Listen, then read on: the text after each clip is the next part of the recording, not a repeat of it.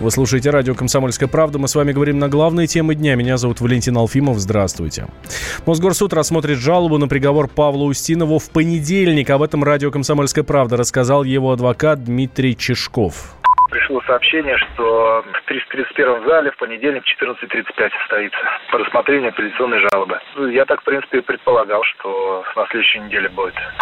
В среду в Москве прошла серия одиночных пикетов в поддержку Устинова. У здания аппарата президента выстроилась очередь. К акции присоединились актеры Татьяна Догилева, Никита Ефремов, Александр Паль, Никита Кукушкин и другие. В Кремле знают эту ситуацию. Как заявил пресс-секретарь главы государства Дмитрий Песков, нужно дождаться результатов апелляции совершенно неважно, смотрели видео в Кремле или не смотрели. Видео смотрели, но это не является основанием для каких-то действий, законных действий. А единственное законным действием, которое имело место, это то, что была апелляция. Давайте дождемся с вами итогов рассмотрения апелляции. Мы принимаем это к сведению, позицию, которую заняли или некоторые люди, или некоторые группы людей. У актера в одной из московских тюрем побывал ответственный секретарь столичной общественной наблюдательной комиссии Иван Мельников. А, по его словам, Устинов пожаловался, что при задержании его сильно били. При проверке условий содержания Павла Устинова в СИЗО членами МНК Москвы мы обнаружили, что он содержится в десятиместной камере вместе с бывшими сотрудниками правоохранительных органов. Такой камере он содержится в связи с тем, что он служил срочную службу в внутренних войсках МВД. В целом э, он э, считает, что его права нарушены в связи с тем, что его незаконно содержат в СИЗО. Также он нам рассказал о том, что был при задержании избит сотрудниками Росгвардии. Мы указали, что необходимо провести проверку этой информации и направили обращение полномоченным по правам человека в Российской Федерации Татьяне Москальковой и уполномоченному по правам человека в городе Москве э, Татьяне Потяевой. Конечно, в большинстве своем сотрудники Росгвардии э, порядочные офицеры. Отдельных действий сотрудников требует проведения проверки. До сих пор э, Павел Устинов говорит, что у него болит спина после этого жесткого задержания. Сам он считает, что ни в каких митингах не участвовал в связи с тем, что сейчас похолодало, и он и сокамерники э, попросили со склада теплые вещи, теплое одеяло. В этой связи мы дали соответствующие рекомендации. В самой камере э, была проблема с освещением в связи с тем, что перегорел ряд лампочек. Мы также дали рекомендации руководству СИЗО, чтобы они были заменены, э, и был проведен небольшой ремонт в камере. Он попросил меня поблагодарить э, всех тех неравнодушных его коллег, которые вступились за него. Для него это очень важно. Э, конечно, для эмоциональной поддержки Павла это незаменимо в данный момент. В защиту Устинова выступили в «Единой России». Секретарь Генсовета партии Андрей Торчак назвал ситуацию с приговором актера вопиющей несправедливостью. По его словам, все без исключения аргументы защиты должны рассмотреть в суде вышестоящей инстанции, в том числе тщательно изучить все видеозаписи. Ранее несколько десятков священников обратились к властям с просьбой пересмотреть приговоры некоторым участникам протестных акций в Москве, а в РПЦ назвали это письмо политической декларацией.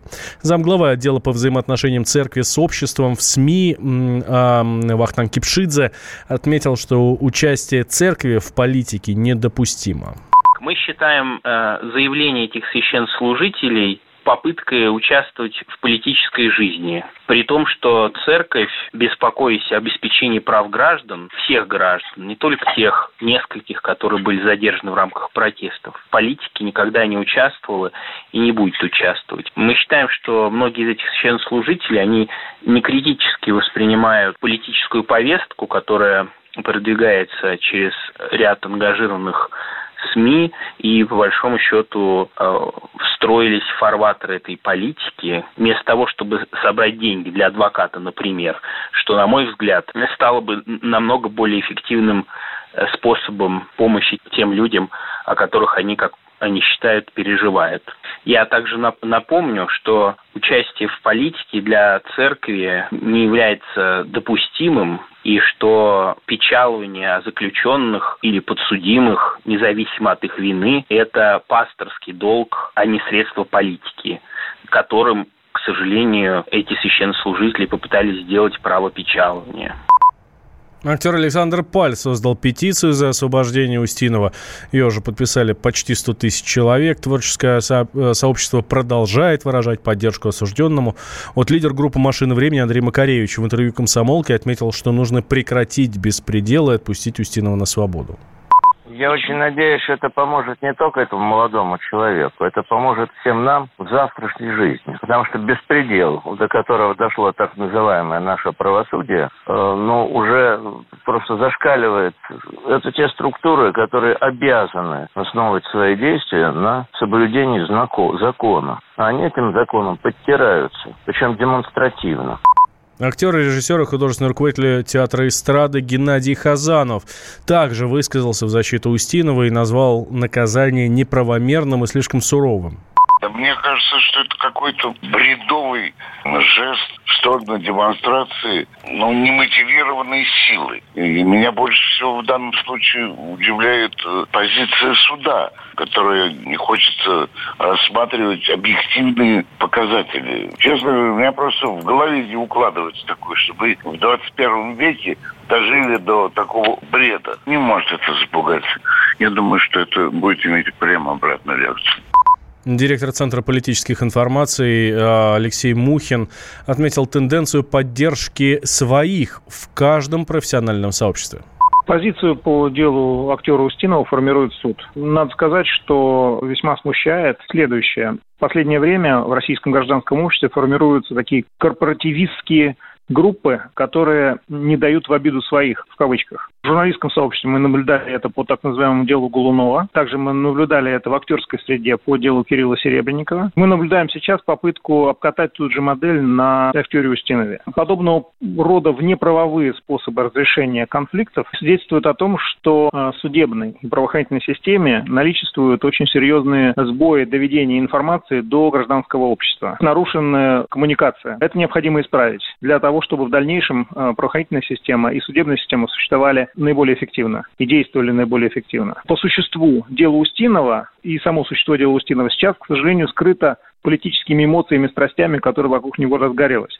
Вот необходимо сначала убрать эту эмоциональную составляющую, рассмотреть юридически, холодно и беспристрастно сам кейс, само дело, и затем уже выносить какой-то вердикт. На мой взгляд, э, суд должен отложить э, разрешение этого дела для того, чтобы максимально объективно рассмотреть все доказательства и свидетельства по этому делу. Тем временем участника незаконного митинга 27 июля в Москве, бросившего бутылку в полицейского, выпустили из СИЗО. Дело вернули в прокуратуру, а самого Айдара Губайдулина освободили прямо в зале суда. Он в момент освобождения обнял адвоката, брата, плачущую маму, и все это под, под аплодисменты. Губайдулин а, сейчас находится под подпиской о невыезде. Его адвокат Максим Пашков назвал это хорошим знаком.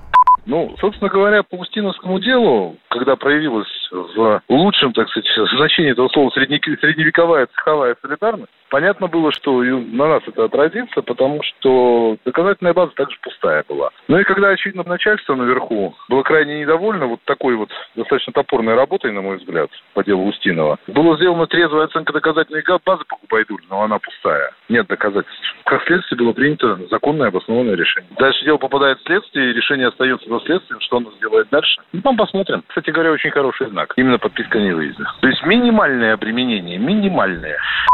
По версии следствия, Губайдулин просил, бросил пластиковую бутылку в сотрудника Росгвардии, но не попал. Защита считает, что пустая бутылка не могла нанести вреда здоровью полицейскому. Ранее московские суды уже вынесли приговоры нескольким участникам несанкционированных акций. Так вот, Евгений Коваленко получил 3,5 года колонии за то, что толкнул полицейского и бросил в сторону сотрудников правоохранительных органов мусорный бак. Ивана Подкопаева осудили за то, что он распылил газ из баллончика в лица полицейских. Его приговорили к трем годам колонии. Два года колонии общего режима получил Данила Беглец за то, что схватил за запястье прапорщика полиции, а дернул в сторону. Кирилла Жукова, который ударил сотрудника Росгвардии и снизу по шлему, осудили на три года колонии. А Константина Котова приговорили к четырем годам колонии общего режима за неоднократное нарушение порядка проведения митингов. Темы дня. Можно уйти в большую политику, но большой спорт пойдет вместе с тобой. Чемпион мира в тяжелом весе. Боксер с самыми большими кулаками за всю историю бокса. Действующий депутат Государственной Думы. А теперь еще и ведущий радио «Комсомольская правда». Встречайте, Николай Валуев в авторской программе «Большой спорт».